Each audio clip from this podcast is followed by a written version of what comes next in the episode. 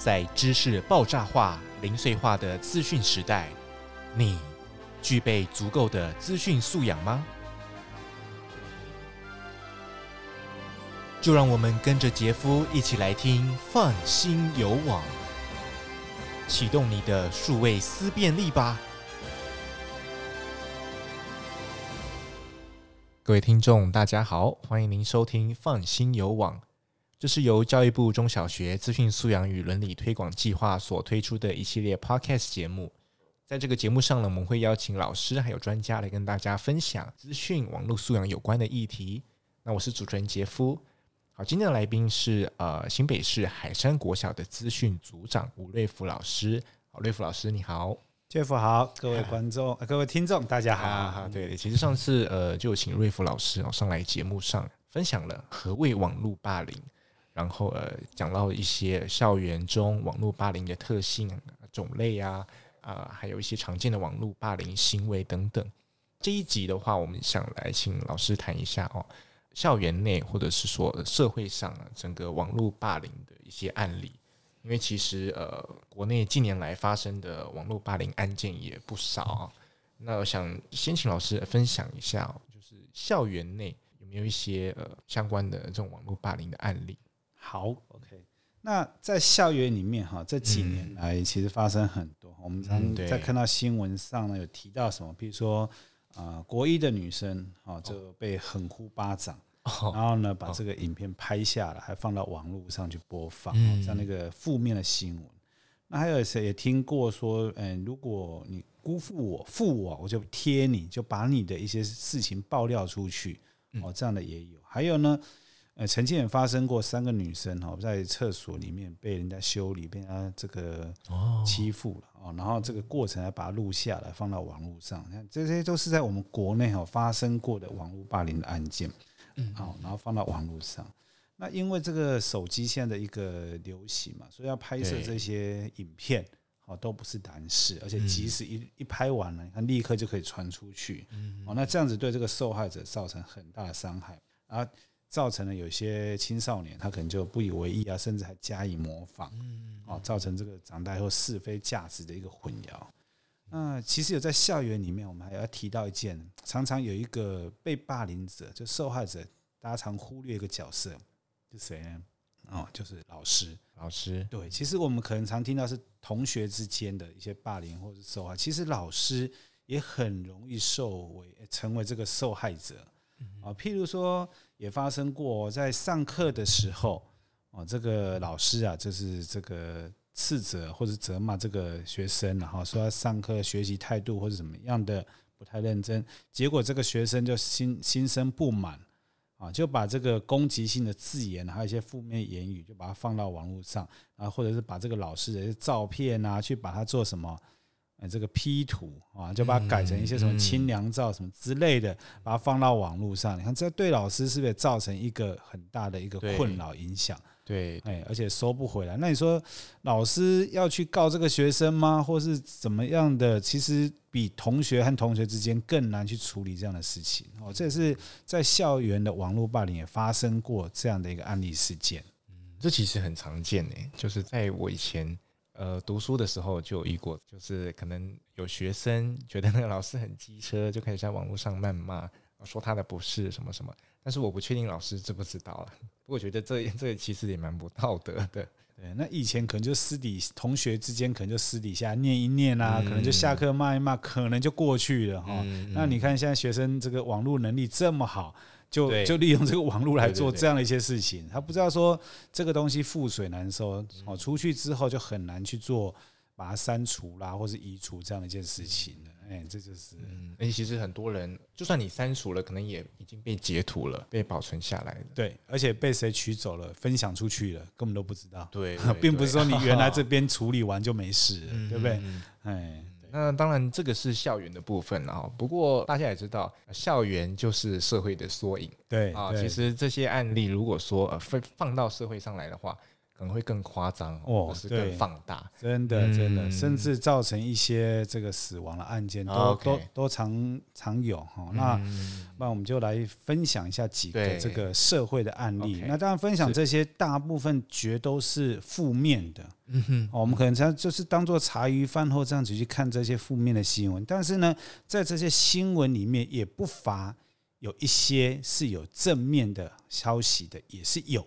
嗯，好，所以呢，我们今天就透过这样的一些负面新闻案例，大家也可以去了解一下这些事情的状况，然后呢，未来呢，也可以鼓励我们自己的孩子啊，或是学生，可以怎么样去面对这样的一件事情，然后老师啊，或者是这个父母怎么去协助他。那我们就先来提一个知名的案例啊，大概在呃几年，大概在六七年前哈，这个有一个杨佑颖的一个事件，杨佑颖。对杨佑颖，那他就是因为长期啊受到这个网络的霸凌，还有被匿名的诽谤，还有骚扰啊，甚至来做他工作单位上的一个不平等的待遇，最后呢造成不幸的他就自杀身亡了。哦，自杀对，其实他一开始啊，他在这个二零一四年呢，在九月跟十一月，他就已经有在他个人的粉丝专区就开始有些透露他自己一些人际关系的不顺。嗯，啊，当然，当然，我们都会想说，这很正常啊，谁可能永远都会很顺，总是会有遇到低潮啦哈的时候，大家就觉得不以为意。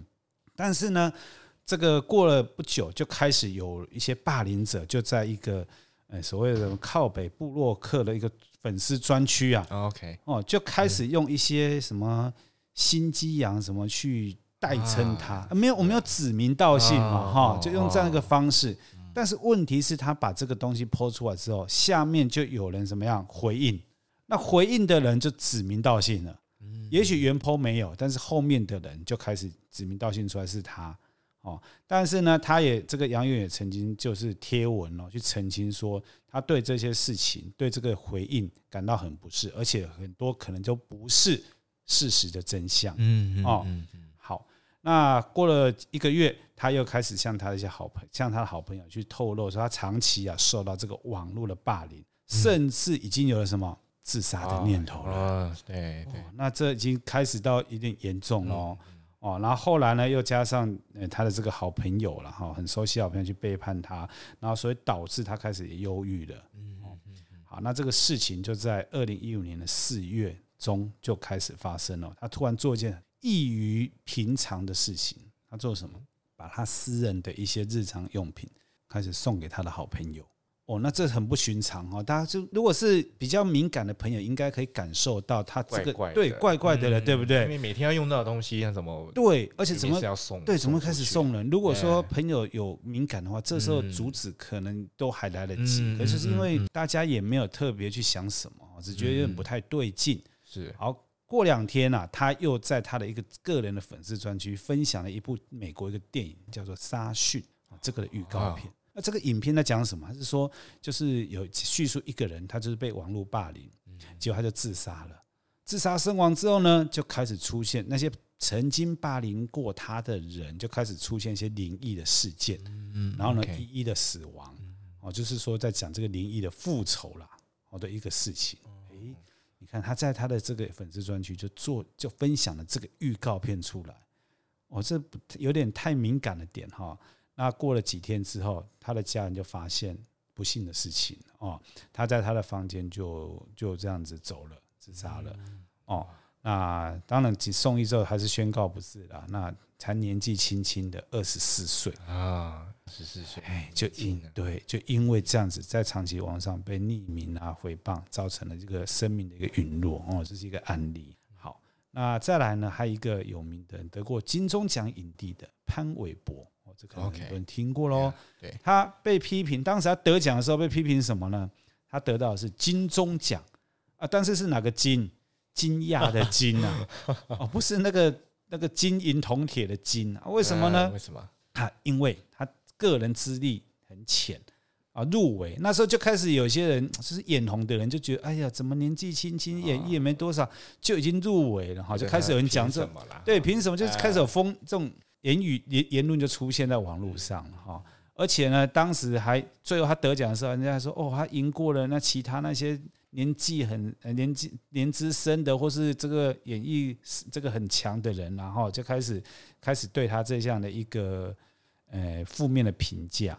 哦，啊，加上当天潘玮柏因为有事情，他没有去参加出席这个这个颁奖典礼啊，啊，这个就更严重了。所以呢，网友啦，或者是媒体啦、电视啊、网络上看到听到，都让他就开始在批评他这些事情。嗯，哦，所以让他自己啊，潘玮柏自己都说说啊，他只不过是个废物，留活他活着是为了什么？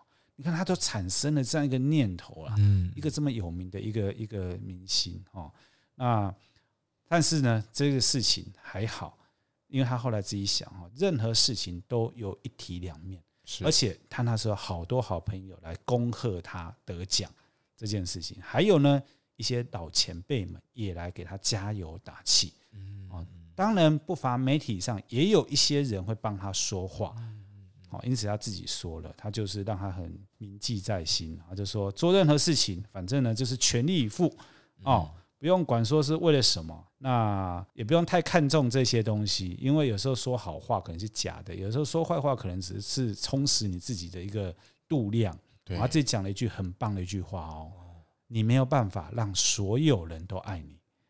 哇，对，好，就是我们没办法做一个百分之百的完人，你怎么做都会有人怎么样，被说话了，都会被说话嘛，对不对？你看他自己用这句话来勉励他自己，然后他自己也度过了这样的一个难关哦，所以这是一个很棒哦，也给大家很棒，留给大家哎，这个可以用来引以为戒的一句话：你没办法让所有人都爱你。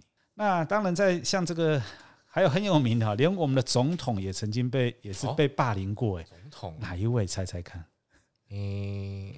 蔡总统嘛，蔡总统感觉好像历代很多总统都被霸凌过，好，每个都可以讲，因为我们民主国家才可以这样批评总统了哈，只有在别的国家不一定能这样子做哈，可能批评的就消失了。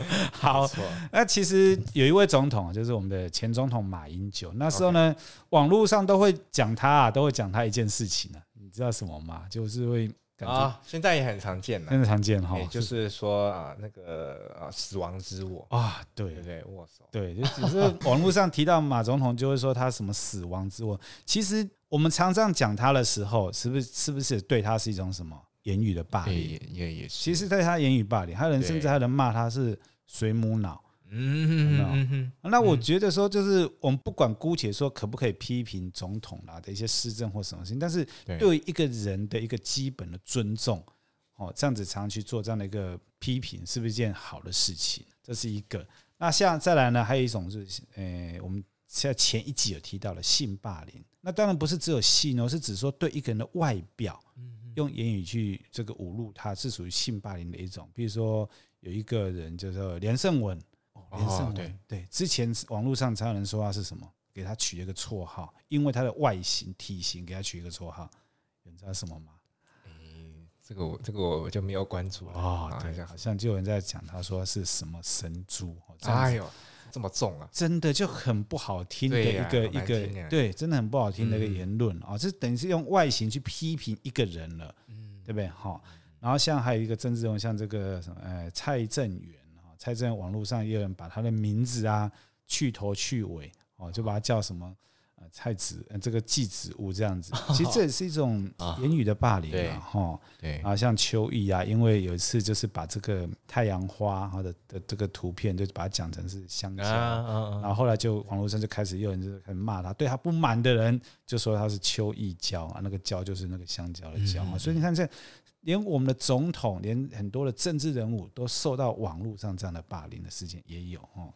那再来呢，像冬季奥运，是不是有个溜有一个这个花式溜冰的选手叫什么朱毅？OK，对，那他是不是在这个女子团体表现的时候就失误嘛，跌倒？然后那时候他他自己也很难过啊。谁愿意在比赛的时候自己失误？没有嘛？每个选手一定是。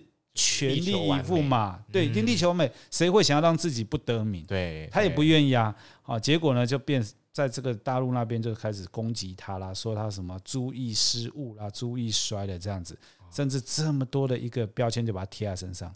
好，连这个他们的大陆那边的网管的当局都出来了阻止这样的，也制止这样的一件事情。后来还好啊，还好，后来他在这个团体。在这个个人赛的部分有得到了很还不错的成绩啊，所以他也露出这个笑容。他自己嗯，这个他自己也说喽，这算是一个正面精神。他说我对自己的表现以前很不满意啊，甚至有点丢脸啊，网络上也有些言论在批评他，而且打击到他的信心的。但是他心里自己调试过来了啊，他很感谢有人支持，谁支持他？教练、领队、爸妈的支持啊，他们都告诉他说：“你已经努力过了，尽力做好自己，溜好就好了。”所以你看哈，在这个受害者的状况，谁帮助他这件事很重要。周围的亲朋好友，如果能适时的伸出援手，帮他加油打气，其实都往往都可以阻止悲剧的发生。嗯，对不对？哦啊，还有呢，像这个南韩的一个排球选手，这是一个很有名的事情啊，叫金仁赫。他就在他个人的 IG 上更新了最后一个动态之后，然后他就用歌词写下了再见晚安。隔天他就在家死亡了，才二十八岁耶。为什么呢？他本身是打排球，哦，然后呢，他就他曾经也是国家代表队的选手。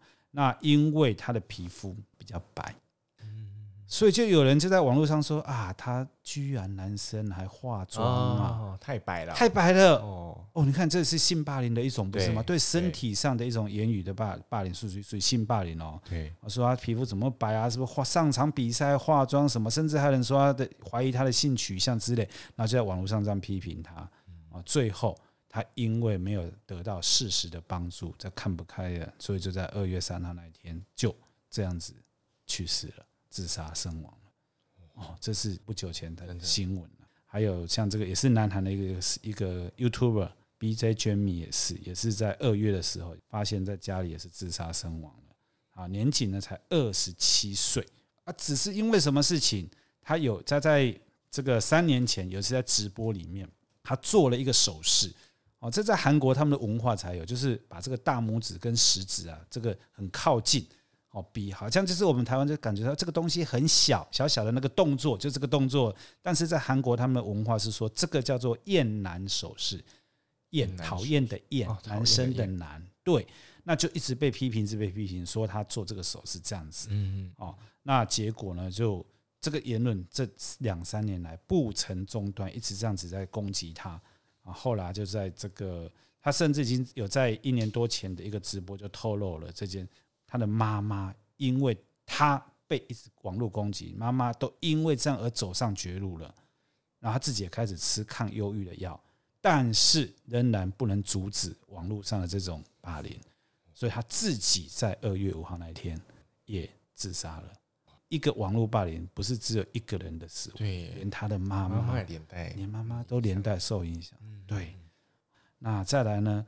呃，在几年，呃，在十几年前了哈，这个是有一点好，一个南韩南韩的一个戏剧天后叫崔真实也是，他后来呢，因为他一个好朋友去借高利贷了，没有办法还，所以他那个好朋友就自杀身亡了。那网络上就开始人说啊，都是一也这跟这个什么崔真实也有关系哦，也是因为他，然后怎么样就开始也是攻击他，说他他他跟他好朋友死亡脱离不了。跟他好朋友自杀脱离不了关系，就一直在攻击他，所以呢，他也在自己的浴室也是自杀身亡。他才三十九岁，他是一个戏剧天后。那但是因为当时因为南韩政府就因为了这个事情，就实施了一个法令，叫做《信息通信网法》，然后通呃施行令修正案啊，然后当时他们又称为说是这个网络侮辱罪了，或者是催真实法，就是因为他这件事情而产生了这样的一个法案。然后才用来做什么？来防止滥用匿名来散布留言啊，成一个算是不幸中的一个好一点点的好消息。但是其实用他的一个命来换来的哦。可是有时候法律是这样子，你看，当我们来个很多国家都立这些的一个法令，可是呢，有没有办法阻止这些事情的发生？往往还是发生了，还是会有。有时候法令是法令，但是不遵守的也还是很多啊。周遭的人变得很重要，对，周遭的朋友真的支持，真的真的。然后在大陆那边其实也有啊，大陆的霸凌更可怕，那个人口更多，对对，对不对？他们那边有一个案例哈，大概也是在去年年底而已哦，哦，这个罗小猫猫子事件，他是说啊，这个他呃，这个这个罗小猫他在抖音上有七十多万的一个粉丝，然后主要都是在抖音上拍一些自拍啦，或者是个人的生活视频。结果他就后来就发布了最后一条他个人的视频，他上面写什么？这大概是最后一条视频了吧？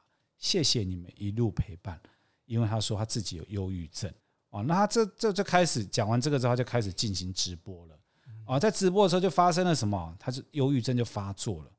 这些网友居然在直播的时候还攻击他说：“哎，你赶快喝啦！”说就是加说。瓶子里，他就是他装那个什么，那个是农药，就是哦，哎，网友居然在直播中他叫你赶快喝一喝啦啊，可能就是以为他在开玩笑或什么吧，但是他是真的已经发作了，忧郁症已经发作了啊！你瓶子里该不会装的是尿吧？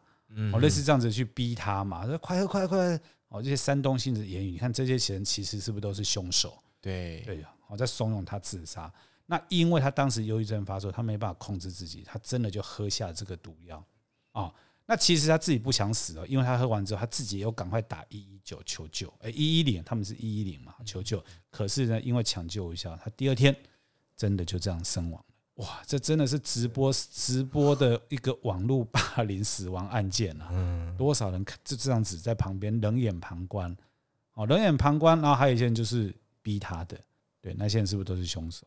我可以想一想。那当然有一一个有一个很有名的一件事情，大家有没有看过《复仇者联盟》？嗯，有有有有哈，终极之战对不对？里面呢，这个钢铁人的女儿，嗯，那个小童星很可爱，对不对？她才几岁？七岁而已。她演完这部电影也被霸凌了。哦，哎，为什么？为什么演完他被霸凌？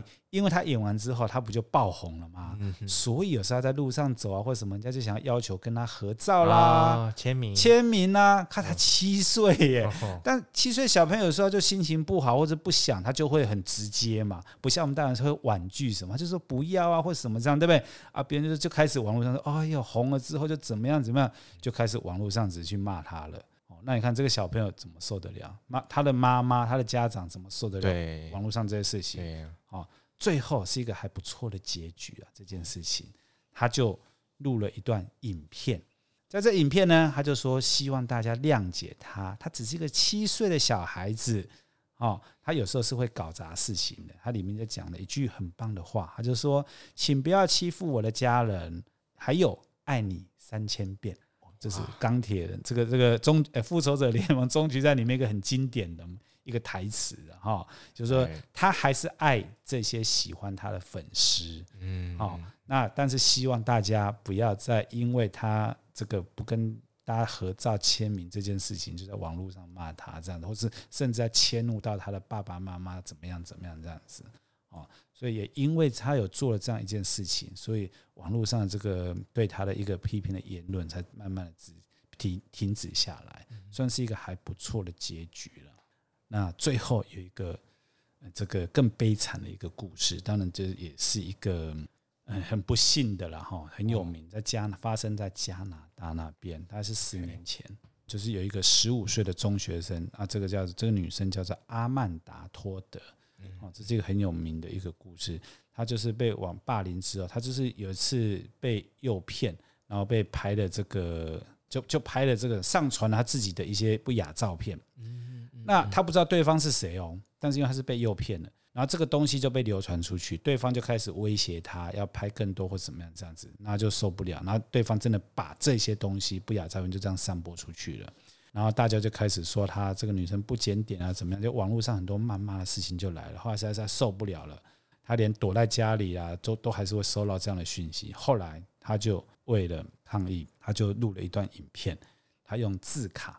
哦，就把他讲的东西写在字卡上，一张一张一张的这样子换换换，大家就读他的字卡，因为他不是用讲话的，那就把他自己的故事叙述他自己怎么样受迫害，哦，然后呢被这个跟踪啦，被欺负啦，被骚扰，最后得到忧郁，还常常自我伤害，哦，还有他还用了毒这个药物，然后呢自杀未遂，他把这些经历都用字卡去表现出来，啊，最后呢他就在那一年十月十号，他就自杀身亡。那这段留下的影片就这样成为他的一个故事，自己叙述自己故事的一件事情。但是加拿大呢，政府也因为他这样一件事情，就开始做修法的一个动作，哦，也是用这个命去换来的。对，大概这些是社会上的一些案例，分享给大家。嗯，刚刚老师提到很多例子，到最后都变成这个受害者可能有自杀，然后导致这个死亡的这个发生哦，其实真的是很可怕。所以大家除了保持正向思考、那个乐观的态度之外，当然了，各个亲朋好友哈，周遭的人也要多多的去呃关注、陪伴每一个身旁的人。对，这样对，或许可以及时避免刚刚以上这些悲剧的发生。没错，这个真的是很重要的，要再次的呼吁大家。真的，周遭的朋友很重要，嗯，很重要。对，或是亲人啊，对，甚至他已经有一些反常行为的发生的时候，是。真的，那时候一开始能够帮助是最好的了。对对对，真的要对这个保持一点敏感啊。但是呃，回到网络霸凌啊，这个防范啊，有没有几个应应的方式，老师可以提供给大家？OK，那如果回到我们自己校园网络霸凌里面哈，有一些方法啊，比如说提醒小大家哦，在学校的教育里面就是要提醒呃遵守法律，我可以告诉。这个青少年啊，小朋友们有哪些法律是不能去违反的啊？然后再来呢，这个终止流传啊，对对，这个很重要。一开始就把它停住，那就是最好的。再来呢，及时就要立刻处理，时间拖越久，就是一个伤害越大。好，那再呢，也要告诉这个受害者勇于求助，不要呢。其实，在刚才很多案例里，那些社会的案例、校园案例里面，其实他们都会去提出求助。哦，当你一提出求助的时候，朋友才知道你遭受到什么样的困难了。对，好，然后再来，甚至要通报，去把这些霸凌者把他怎么样揪出来，对不对？然后再来，最后的步骤就是要去辅导。OK，辅导，辅导。那辅导谁？其实不是只有辅导受害者，不要忘了，霸凌者其实也是需要受到辅导的。哦，让他知道这个事情是错误的，不要再做未来再做犯同样的错误。还有一个我们常常忽略要辅导的对象，旁观者啊，对不对？因为他在旁观，所以他也知道整个事情怎么发生。有一天他会不会去模仿？其实如果能够也把这个旁观者、第三者也要加以辅导，让他知道是非价值的观念，将来才可以减少这样的类似不幸的事情发生。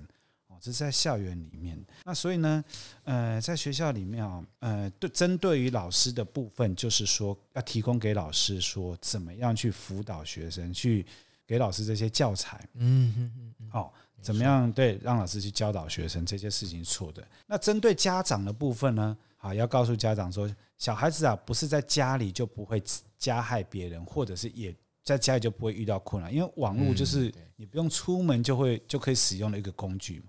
哦，所以呢，也要告诉如家长说，关心自己的孩子在使用网络上，就提醒他使用网络上的一些要小心的一些事项。当然，家长也是要在给他们一些教材了。哈，这部分像学校可能辅导处会常常可以办这些家子家长的亲子的一些座谈啊，哦，让让家长了解这样霸凌的一些事情。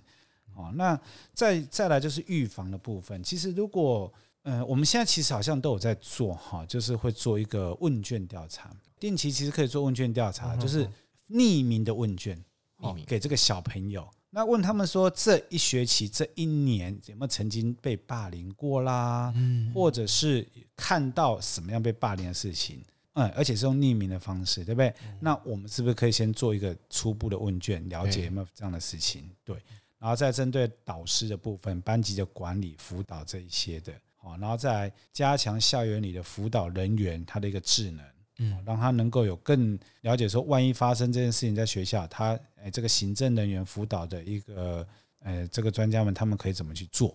哦，所以这在校园里面有很多这样的一个策略跟方式可以来做。对，那法律其实讲很多哈，刚刚我们一开始提到有法，很多国家都有制定这样的一些法律的事情，然后没错，对，像我们我国的刑法就有提到说。禁止诽谤，还有公然侮辱，哦，这些其实都是有触犯刑法的。比如散播言论，其实也是，哦，这些，对对。这种情况真的很容易就发发生在我们周遭。那其实这个小朋友哦，当初可能一个小小的玩笑或恶作剧啦，或者说他们的动机为何，我们也不知道。可能想给受害者一个一个小小的教训，可是到最后，呃，透过网际网路啊等等，那演变成。连主使者本身都没办法控制的这种暴民行动，或者是甚至刚刚提到很多身心的这种伤害，那造成受害者暴力、复仇的行为或忧郁这些状况。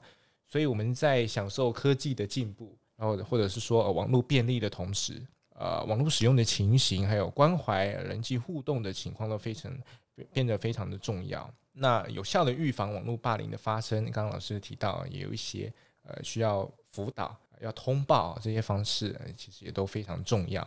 那提供安全还有沟通顺畅的这种求助管道，这样才可以让我们更安全的在网络上面来使用啊！哈，对。那今天非常谢谢瑞福老师到节目上分享这么多国内外经典的案例，那真的非常值得我们来醒思。对，嗯，哎，最后哦，还要有一句话想要送给大家哦，是哦，如果遭遇到同样这样的一些事情，网络霸凌的事情的时候，大家可以记得这句话。